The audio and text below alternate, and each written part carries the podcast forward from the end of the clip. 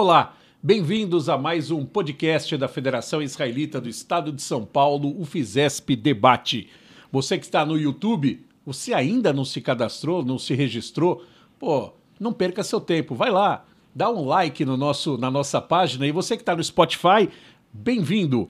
Hoje nós estamos tendo a honra de receber aqui Uau. a honra, a nossa presidente do Conselho Deliberativo É da. Federação, mas antes de tudo, presidente da nossa querida e fantástica Unibis, que é a Denise Zaclis Antão. Denise, obrigado por estar aqui com a gente. É muita honra ter você aqui nessa cadeira. Né, muito bom para mim, tá? Aqui eu acompanho os podcasts, então para mim é uma super honra e falar da Unibis para mim é sempre bom. O duro vai ser eu parar de falar da Unibis. Não, nós temos 40 minutos, vai dar para falar bastante coisa. É rápido, mas dá. Denise, primeiro, como, como a Unibis surgiu na tua vida? Quer dizer, como você começou a se envolver com esse trabalho tão lindo que a Unibis faz? É muito engraçado, Ricardo. Ah, eu trabalhava na- sempre voluntariamente. Eu trabalhava na Associação de Pais e Mestres da escola da Julie, minha filha, que é o St. Paul's, que é uma escola britânica.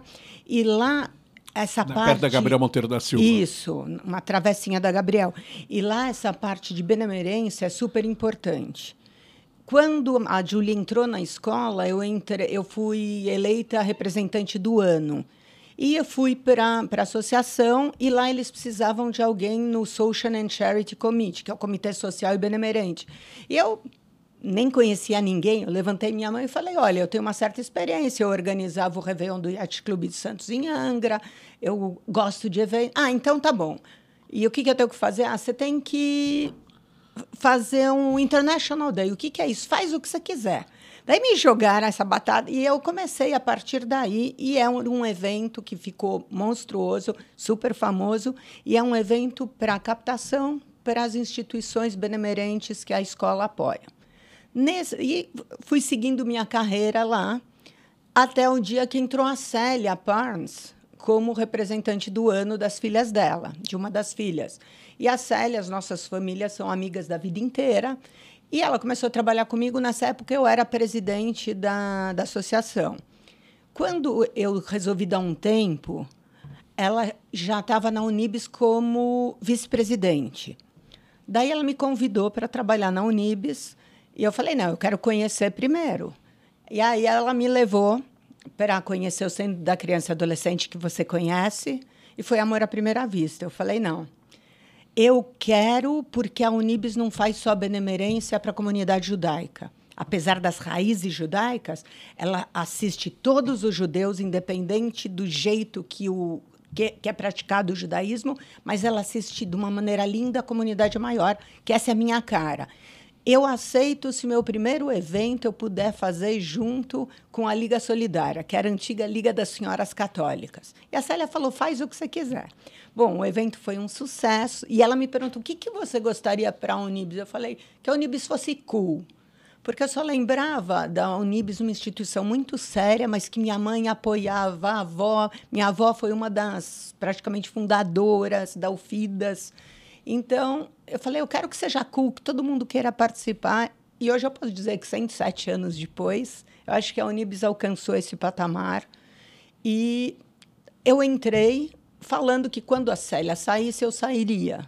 E que eu nunca gostaria de ser presidente, porque minha filha ia estudar fora, eu queria ficar mais livre para poder vê-la. E aí, uma consultoria de sucessão que a Célia fez, eu não sabia que era de sucessão, virou para mim o consultor e falou: Sabe que eu tenho um filho que estuda, eu acho que era Hong Kong? Ele não tem tempo para mim. Quem falou que sua filha, numa faculdade nos Estados Unidos, vai ter tempo para você? Procura o seu caminho. E, e foi, Isso sabe quando virou uma chavinha e eu comecei a ver que, quem sabe, poderia ser esse o meu futuro. E aqui estou hoje, completando cinco anos da minha gestão, começando o último ano. E provavelmente vou depois para o conselho. Mas, Feliz, realizada. nossa, muito. Fazer parte da Unibis eu acho é uma honra, é um prazer, é um estímulo para acordar todo dia. Eu, eu- hoje eu posso te falar, eu sou apaixonada. Interessante, né? São 107 anos de Unibis E a gente vai lá na sede do Bom Retiro, você vê os ex-presidentes, as ex-presidentes, a maioria foram mulheres, acho que só o Bruno foi o único presidente homem, se não me engano, da Unibis, mas cada liderança maravilhosa, né? Anitta Schwartz, que é um exemplo para mim, Anitta e Gabriel Zituni são dois modelos né, de, de trabalho comunitário. Então, é, é, gratificante um trabalho você entrar numa instituição que tem uma história dessas, né, de 107 anos, que era o FIDAS, Pingo de Leite, eram várias instituições, a Raias também, que se juntou, Policlínica. Então, é, é Davi fantástico. Stuberger foi presidente ah, logo foi. no começo, o pai do Luiz, Sim. que é um membro do conselho e um super apoiador da Unibis. A gente tem gente muito legal perto. E, para mim, é uma lição. Eu lembro que a Célia falou: Denise, você vai ver que ser presidente da Unibis te dá muito mais do que você dá para a Unibis. E olha que eu dou bastante do meu tempo, da minha energia, mas realmente o que eu recebo. Não tem, né? Não, não... tem, não tem. Não é, não estou sendo piegas, é verdade. Eu recebo muito mais que eu dou, Ricardo. E uma coisa que, que eu acho que mudou com o tempo, as pessoas tinham uma certa dificuldade em dizer que eram ajudadas, né? Pela Unibis, por outras instituições. Hoje uh, se perdeu um pouco deste desta vergonha, porque hoje se profissionalizou demais as instituições de um modo geral. Você participou desse processo de profissionalização da Unibis, não que ela não fosse desde o começo, mas hoje ela é uma, ela é uma empresa, ela é uma indústria, né? Sim. Super bem arquitetada. Como é o teu dia a dia como presidente da Unibis? Olha, a coisa mais engraçada, é, me convidaram para escrever um capítulo de um livro de liderança, de liderança e empreendedorismo feminino. E eu, no que eu comecei, eu falei assim: é impressionante que para mim não é importante a linha de chegada, é o percurso. E eu sinto que a Unibis é isso. A Unibis não está preocupada em chegar em lugar nenhum. Ela está preocupada em atender dia a dia as necessidades, as demandas da comunidade. Então, você me pergunta em que momento ela se profissionalizou mais. Eu acho que todos os dias. Eu acho que cada gestão foi trazendo a sua característica. Né? Por exemplo, o Bruno pegou a, a Unibis num momento muito delicado financeiramente, você sabe disso, e ele conseguiu. E eu acho que a partir partir daí, eu acredito que a partir da gestão do Bruno começou essa parte business, sabe? Business minded, com a Célia, que é uma administradora de empresas, mas tem toda essa parte humana da família dela que você conhece tão bem. Lógico. E, e os valores, os meus, os valores da minha família, eu acho que continua. A gente é muito preocupado em abraçar, ser justo, mas ser sério. O que eu me, a minha maior responsabilidade é o retorno para o doador do que está sendo feito com cada centavo doado. E quando eu assumia, não, antes quando eu fui para a Unibs, eu falei, Célia, eu te ajudo em qualquer coisa. A única coisa que não me pede é para captar. Uhum. Porque eu odeio captar, eu não gosto. Bom, qual que é a principal função do presidente? Captação. Captação. E hoje a gente fa eu faço assim feliz, porque. É por uma é, causa nobre, né? Não, uma causa muito nobre. Para se ter uma ideia, durante a pandemia, a gente acabou sendo a porta da Prefeitura de São Paulo pela nossa organização, pela, pelos cadastros. De 15 mil assistidos, nós passamos a 22 mil assistidos na pandemia. No dia seguinte que começou o lockdown, a gente já estava organizando, se organizando, estruturado para atender todo mundo, que a gente ficou preocupado que o pessoal não ia ter o que comer. Então, nós, Isso população geral, né? População geral. Tá. A, a, como, é, nós temos assim essa divisão. Desses uh, 22 mil que eu falei, 6 mil são da comunidade judaica. 1.500 famílias, mil, mais ou menos? Mais ou menos isso. E 16 mil da comunidade maior. Então, a parte da comunidade judaica, muito, muito, uh, muita assistência não é só assistência financeira.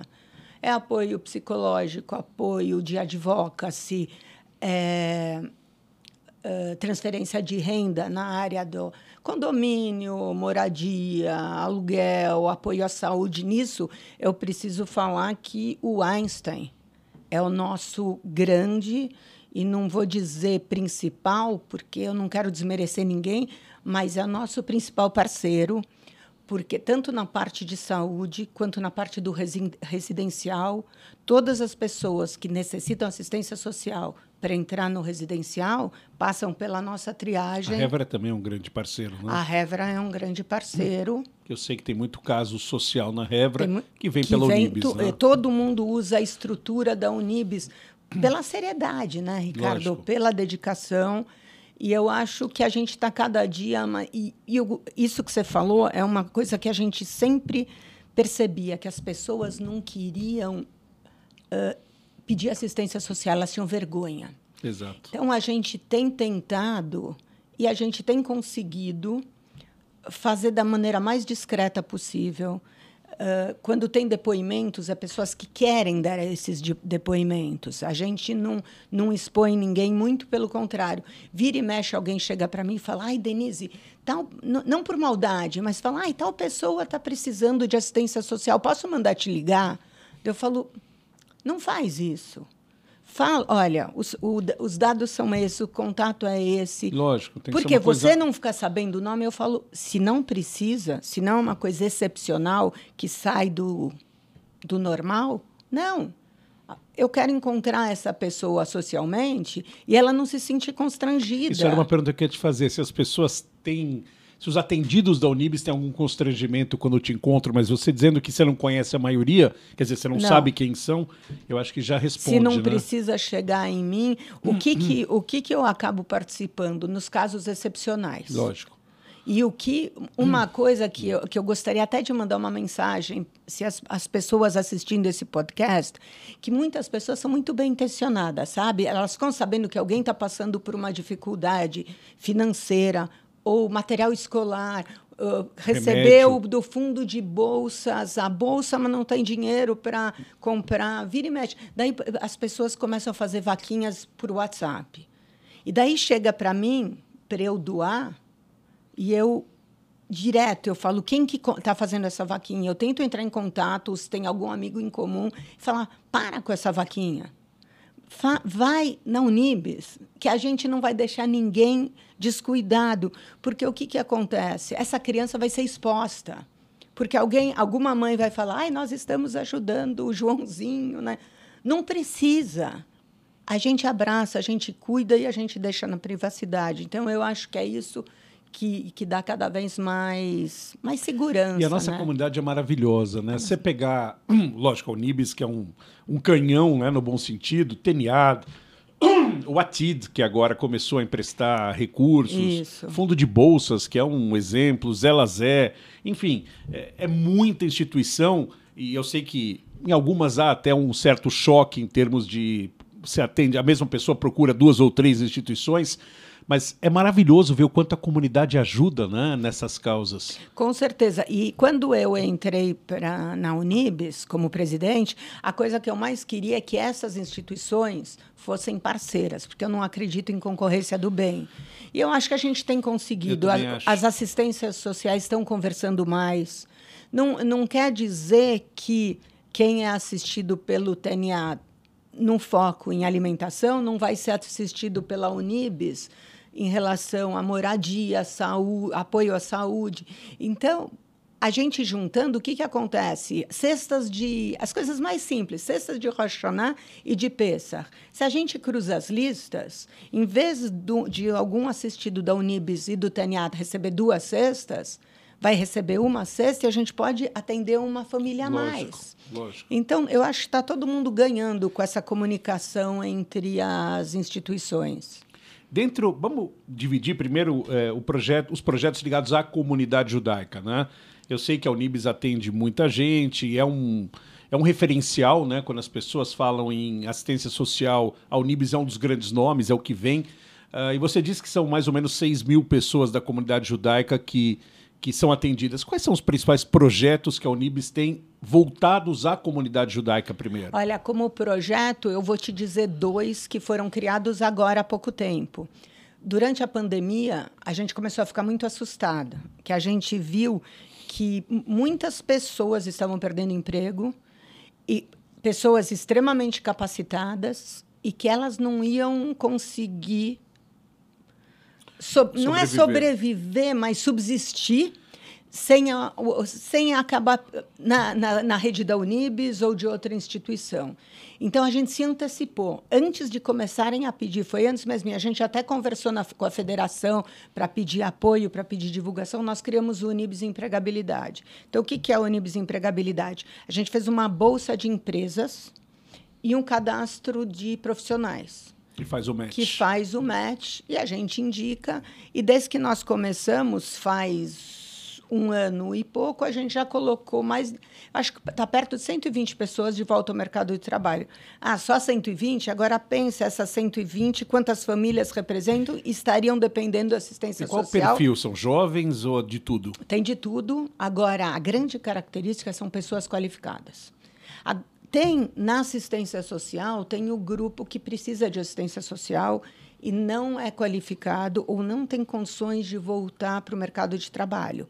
Aí criou-se o CAVOD, que é um projeto também para a comunidade, que tem oficineiros que dão aulas de várias coisas. Profissionalizante. Não é profissionalizante, porque para uns é mais para não se sentir inútil, para preencher seu tempo, preencher a sua autoestima. Tá. Mas tem uns que começaram a ter renda com isso. Então, uns panos de prato, sabe coisa simples? Uh, brigadeiros, vender para fora e, uh, e, e alcançar uma autonomia, claro que não completa, a gente continua apoiando, mas que antes não tinham. Então, fora o retorno financeiro, faz muito bem para a autoestima, para a alma, a pessoa se sente mais ativa. Então, eu acho que foram dois projetos muito, muito característicos. No, no, assim como projeto, eu acho que eu citaria isso, porque cada um é um projeto específico. A gente eh, tem os nossos assistentes sociais que fazem as visitas, que veem as necessidades. Então, não tem grandes projetos para a comunidade. Os nossos projetos são da comunidade maior, que são os projetos que você conhece. O da comunidade judaica é uma assistência voltada para a necessidade de cada um. Claro, com exceção dos sobreviventes do Holocausto, que é um outro projeto Claims que é, Conference. que é a Claims, que nós somos o representante da Claims Conference aqui no Brasil. E claro que é um projeto só para a comunidade judaica. Agora, o número de pessoas da comunidade atingi, uh, atendidas, ela, ela aumenta e diminui? Ou é um número estável há muito tempo? Como você vê Era essa... Era estável há muito tempo. A gente estava na faixa dos 5 mil. E com a pandemia com subiu? Com a pandemia subiu. E, em geral, são famílias que historicamente são atendidas, os avós foram, pais, Não, filhos. tem muita. Ou gente nova. Tem de tudo, mas tem muito uh, pessoal que vai ficando mais idoso Sim. e não tinha expectativa de vida, de viver tanto. Entendi. E não tem muitos vínculos familiares. Quando tem vínculos familiares, a família não tem condições de assistir.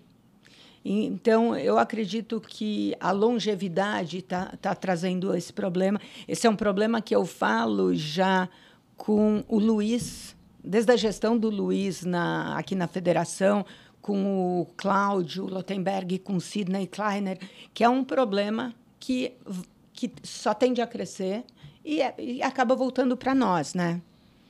Sem dúvida. E, e você falou, então, dos grandes projetos para fora, né? Eu conheço o, a unidade do Canindé, que eu acho que é, quem não visitou tem obrigação de visitar. É emocionante. É, culmina com as formaturas que são, enfim, é, é de arrancar a lágrima de qualquer pessoa.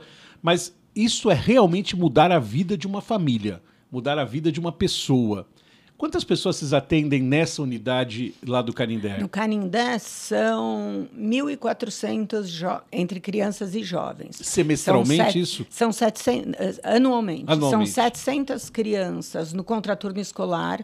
Então, eles vêm, quem estuda à tarde, vem de manhã, toma café da manhã, lancha e almoça. E quem estuda de manhã, almoça, lancha e ceia o conosco. Né?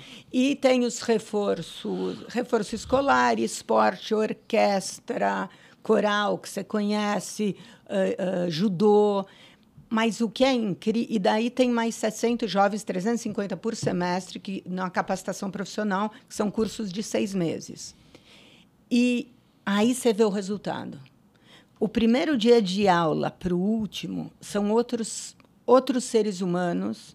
Uh, fora todas as aulas que a gente tem, nós temos vários convênios com várias empresas de cursos específicos. Então, gastronomia. Era o Viena, né? Com a Haskell, Haskell daí é. hotelaria com a, com a Rede Accor, web design, e tem os rotinas de escritório. E, e fora tudo isso, normalmente às sextas-feiras a gente convida alguém para contar sua trajetória de vida inspiradora. Então a gente recebe desde uh, super empresários, como há do, três semanas atrás o Ítalo Ferreira, o campeão, o medalhista de ouro das Olimpíadas, teve lá falando, contando como ele começou surfando numa tampa de isopor do sorvete que o pai vendia. Então, para mostrar que com garra e determinação você chega lá. E a gente tem muitas histórias de sucesso. A gente tem gerentes da Rede Accor eh, na América do Sul, a secretária do presidente da Accor no Brasil é ex-aluna da Unibis. Que legal. Aí, teve outro dia um evento que eu queria levar, um evento de captação, que eu queria levar alguém para dar um depoimento e de última hora não deu. E, e, a Unibis gosta de fazer tudo muito direito, muito bem feito. Então, não, nada passava no nosso crivo. Eu chego nesse evento, na casa de um, de um grande doador, e tinha uma menina linda recepcionando, contratada pela dona da casa, nada a ver com. Daí ela fala: Eu estou tão feliz eu falo, por que você está tão feliz? Ela falou, eu vi o logotipo da Unibis, eu sou ex-aluna de lá. Então, a menina estava como recepcionista de evento, ela hoje ela é atriz, ela é modelo, ela ela está super... E ela era de uma família super vulnerável, e a Unibis mudou a vida dela. E eu falei, você se incomodaria de contar isso no palco? Ela veio, contou, claro que todo mundo ficou emocionado. Espero que, por causa disso, as doações tenham sido uhum. excelentes como foram. Então, a gente tem sempre uma surpresa gostosa. Como é a porta de entrada lá para um jovem de uma família carente? Como ele faz para ser aluno da Unibis? Ele só tem que ir lá se cadastrar. Tem as, como nós temos convênio com a prefeitura, tem os critérios da prefeitura. Então a prefeitura às vezes encaminha mas nós divulgamos, por exemplo, agora, quem quiser mandar jovens, a gente está abrindo para o próximo ano, ainda temos vaga para o próximo curso de capacitação de 2023.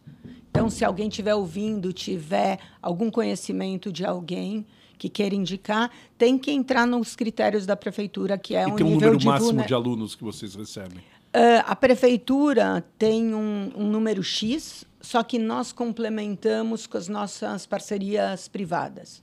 Então, o nosso limite é muito flexível, mas fica na faixa dos 350 alunos. Sabe que eu fui em algumas formaturas e é o que eu estava falando, a gente vê aquelas famílias que estão lá e que depositam a esperança nos filhos, famílias pobres, mas que põem sua melhor roupa para esse é. dia, né, para formatura, e vocês sempre chamam algum político, Nataline, outros que são envolvidos com o Unibis, e eles se emocionam real, né? Com certeza. Vendo isso, eles cantam. É realmente é fantástico, é uma coisa que nos arrepia. É, vai ter agora, eu vou te convidar. Eu, eu, eu, vai ser ou dia 8 ou 9 de dezembro. Eu tenho. Agora está me fugindo.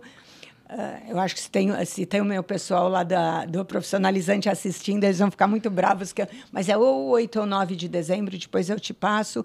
E uma coisa muito engraçada: o novo secretário de assistência social do município, que é o Carlos Bezerra. Carlos Bezerra Júnior. Né? Júnior, ele se apaixonou pela Unibis. E ele, tá, ele vai lá direto e a semana passada a gente até almoçou junto. Ele fala assim: eu queria que todos os CCAs, todos os CEDESPs fossem como a Unibis, porque dá orgulho a gente ver como parceria pública e privada dá certo quando é feito direito, né? O Bezerra é um grande amigo da comunidade, é um pastor é, evangélico, é. inclusive, um, uma pessoa sensacional enfim, muito legal. É muito legal. E eu sei que é, a gente conversa com governadores, com prefeitos em geral, a Unibis é sempre citada. Sempre. É um é, orgulho para a é comunidade. É muito orgulho mesmo. E, e, não é orgulho meu, é orgulho nosso, é orgulho todos, da, comunidade, é, da comunidade. E que se a gente tivesse cada vez mais pessoas participando, eu acho que é muito bom, é muito E faz bem para a alma. Então eu convido quem quiser a conhecer o Minha trabalho. Minha mãe foi voluntária da Unibis na época da falecida Olga. A dona Olga Salomão. Salomão. Sabe pa... que o filho dela agora está fazendo trabalho voluntário ah, lá, é? o Fábio. Que legal, que legal. É. E minha mãe atuava com ela, com a Uva Flitz. A Uva na... continua, nossa diretora da creche. É, mas elas eram da área da terceira idade, que faziam o centro de convivência da terceira idade. É. E minha mãe falava que para ela ganhava semana indo na Unibis. É, realmente é. E para essas senhoras que iam, que são da comunidade, também era um evento, né? É. Elas iam, tinham lanche, participavam de atividades, tinha algum festa de Purim, festa de disso, daquilo, eu acho bem legal. Então a gente a, a gente está tentando, tem tentado trazer as pessoas, independente da idade, mas principalmente plantar essa sementinha no coração dos jovens. Sim, lógico, que é a sucessão. É né? a sucessão. Então é uma coisa assim, eu acho que a gente tem conseguido. Teve o evento que você teve com a gente há duas semanas atrás, tinha mui muita gente jovem. Sim. Então, é uma coisa assim que, que a gente foca muito em trazer para perto.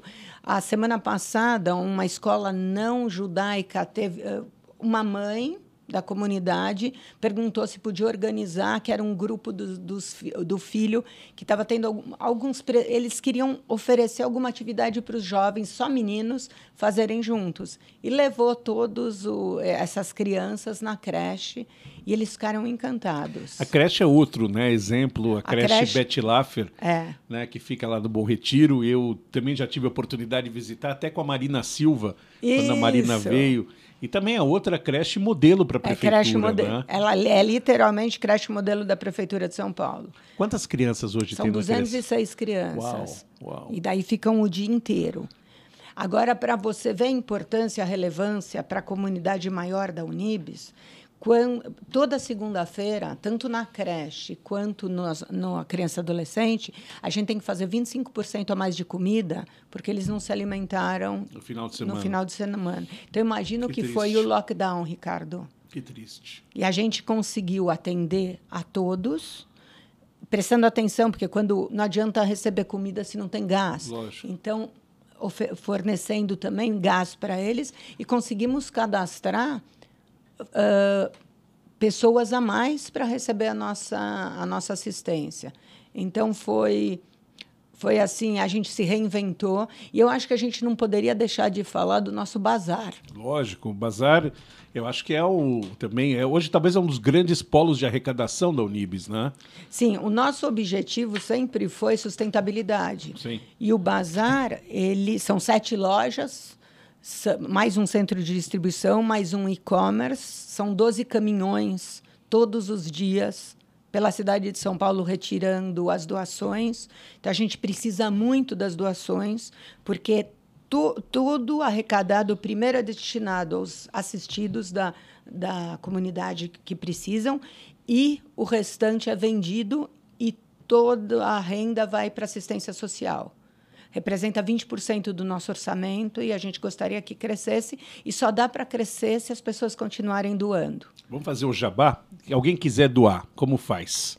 Se alguém quiser, entra no é site da Unibis. fácil. Entra no site da Unibis que tem todas as dicas. Nós temos agendamento por WhatsApp, agendamento que eu fiz até você fazer um teste essa semana pelo próprio site ou telefonando para a instituição tem todos os caminhões que circulam por São Paulo tem nele o telefone. Agora, se quiser, eu não sei decor, mas eu posso não, dizer. Só é unibis.org.br. Então entra lá, eu sei que na, eu, eu fiz isso essa semana e na capa do site tem já doar. Doação, doar para o bazar. É, doe online, é. enfim. É super, super fácil. importante. Eu sempre... E agendado com hora certa, dia certo. Então, é, é muito bom para a Unibis, mas é super bom para as pessoas, Lógico. porque só tem que separar, que o resto a gente faz. Não, eu, eu me lembro, desde criança, eu escutava que, ah, sei lá, comprou uma televisão nova, vamos doar para a Unibis a outra televisão.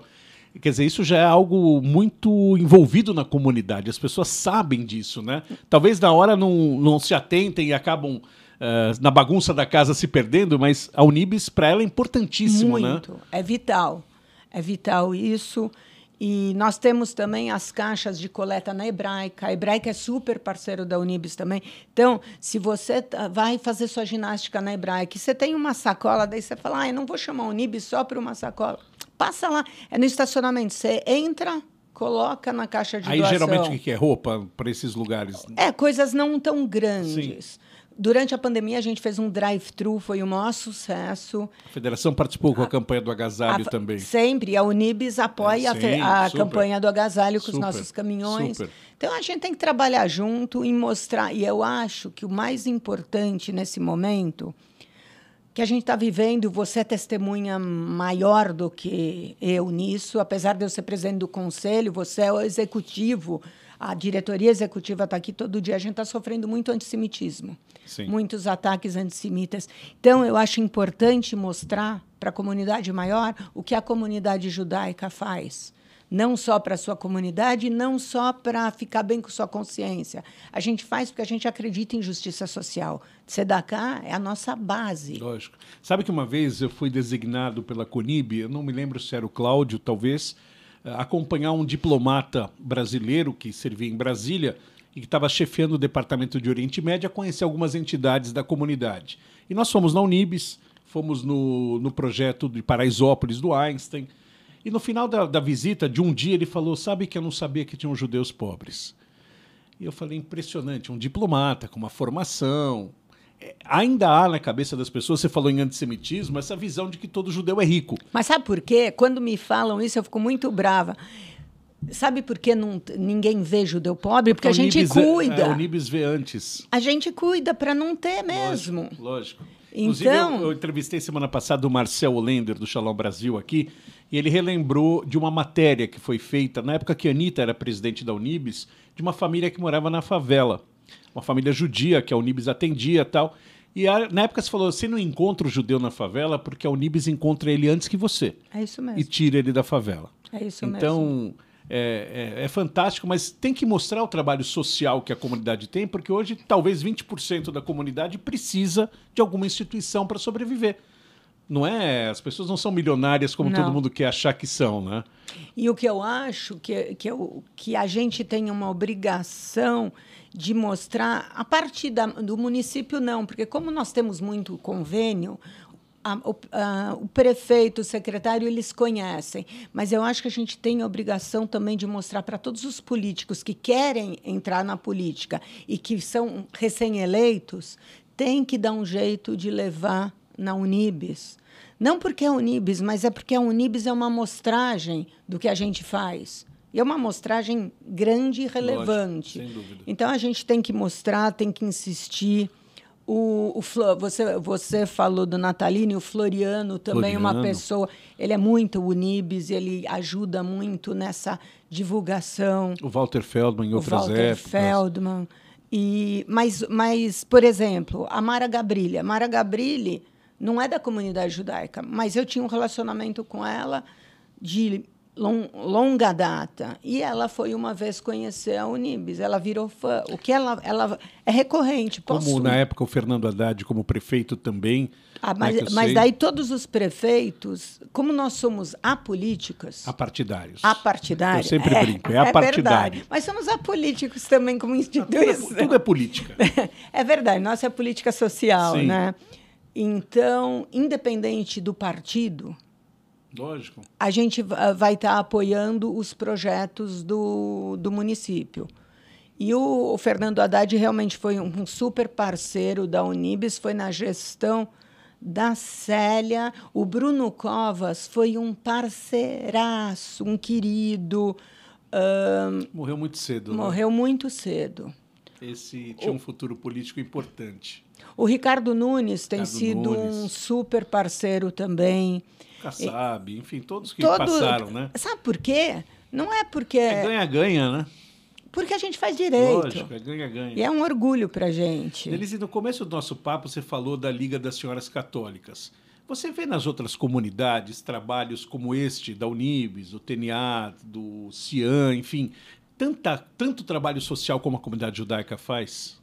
Uh, falando da Liga Solidária, tem que era a antiga. também, né? Tem, que era a antiga Liga das Senhoras Católicas. a presidente da, da Liga Solidária, que é muito amiga minha, a Carola Matarazzo, hoje ela está com Eli Horn no Bem Maior. Ah, legal. Ela que, que conta, comanda o Bem Maior. E ela saía para captar para o evento que nós fizemos juntos. E daí ela falava assim: é impressionante. A comunidade judaica doa.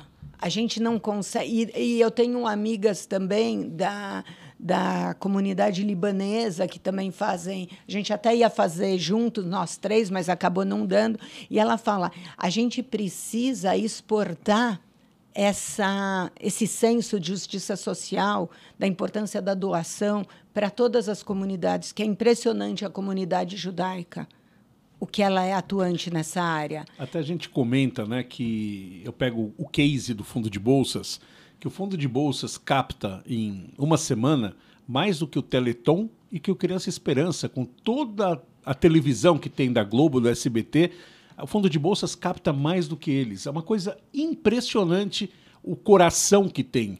E, e mais do que isso, os grandes doadores a gente conhece, são pessoas maravilhosas, mas o jovem que abre, o, o aluno da escola que doa 18 reais, ele já tem já está incutindo dentro dele essa questão, né? Com certeza. E o fundo de bolsas, eu acho que é muito o que nós somos, comunidade judaica, educação. Eu lembro desde pequenininha, minha mãe falava, filha, a única coisa que não tiram de você, que a gente aprendeu ao longo da vida, tomando.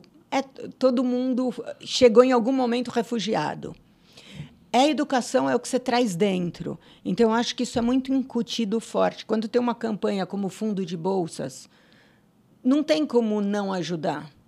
E, e nós continuamos ajudando na Unibis através do Unibis Universitário, Sim. que é quando as, que, os jovens saem do fundo de bolsas, a Unibis acaba apoiando. É um projeto específico, Unibis Universitário, apoia para continuar os estudos e claro que a gente exige alguns retornos de nota, de frequência. Lógico.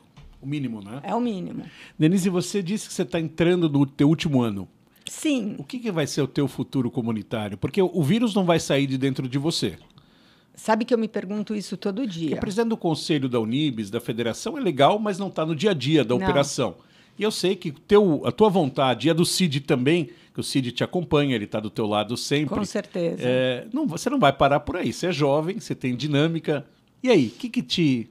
O que, que você vê pela frente? Aceito sugestões. Eu agora eu tô. Uh, é, eu, é, é o que eu estava falando. Eu me preocupo com a caminhada. Eu não me preocupo onde eu quero chegar. E quando eu chego, que eu acredito que vai ser o fim da gestão da Unibis, eu continuo andando. Mas eu não sei para onde, eu não sei o que. Eu acho que as coisas vão acontecendo. Uh, tem gente que se programa. Eu quero fazer isso, eu vou me preparar com isso, eu vou estudar. Minha filha é assim, que eu amo de paixão, tenho super orgulho, mas ela sabe aonde ela quer chegar. Qual o objetivo? Eu não. O meu objetivo é continuar meu percurso. Então, você me pergunta o que, que eu quero fazer.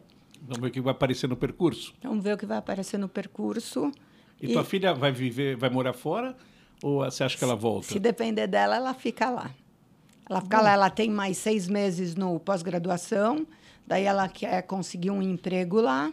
Ela tem cidadania? Ainda não, mas está fazendo tudo direitinho para conseguir. Então, eu não sei. Mas eu percebi que a minha trajetória, independente de eu ser uma mãe presente, torcer hum. por ela e ser fã número um, a minha trajetória é minha. Lógico. A gente cria os filhos para o mundo. Para o mundo. E eu tenho meu marido que apoia todas as minhas é, é maravilhoso. decisões. Aliás, nós temos um minuto e meio ainda aqui. Só? Eu, só. Eu, eu queria falar de uma coisa que eu acho, achei funda assim, muito interessante. Nós estivemos em Israel juntos há três anos atrás. E, e você levou o Cid pela primeira vez para Israel e a Julie estava junto. Cid... Ele já tinha ido, mas não, não, nós não estávamos juntos quando ele foi sozinho, alguma coisa de tecnologia. Sim, mas dessa vez ele foi com você, com a Julie, e mexeu com ele. Tanto que ele saiu de lá e falando: Eu quero me converter. Eu é. quero ser judeu. Já era, né? Pelo jeito dele. Ele já era praticante, é. mas ele resolveu que ele ia isso se dedicar me... ao como judaísmo. Isso mexeu com você e com a Julie? A Julie foi engraçada, ela falou: Nossa, eu não sabia que o papai não era. Porque era uma coisa muito normal. A minha família é muito. Uh, judia. Judia. Então é Shabbat, é Rosh Hashanah, Yom Kippur, é Pesach. E eu acho que o Cid tem mais cara de judeu que eu. Mas ele começou. A, porque o Cid sempre se disse ateu. Mas disso não tirou dele o judaísmo do coração.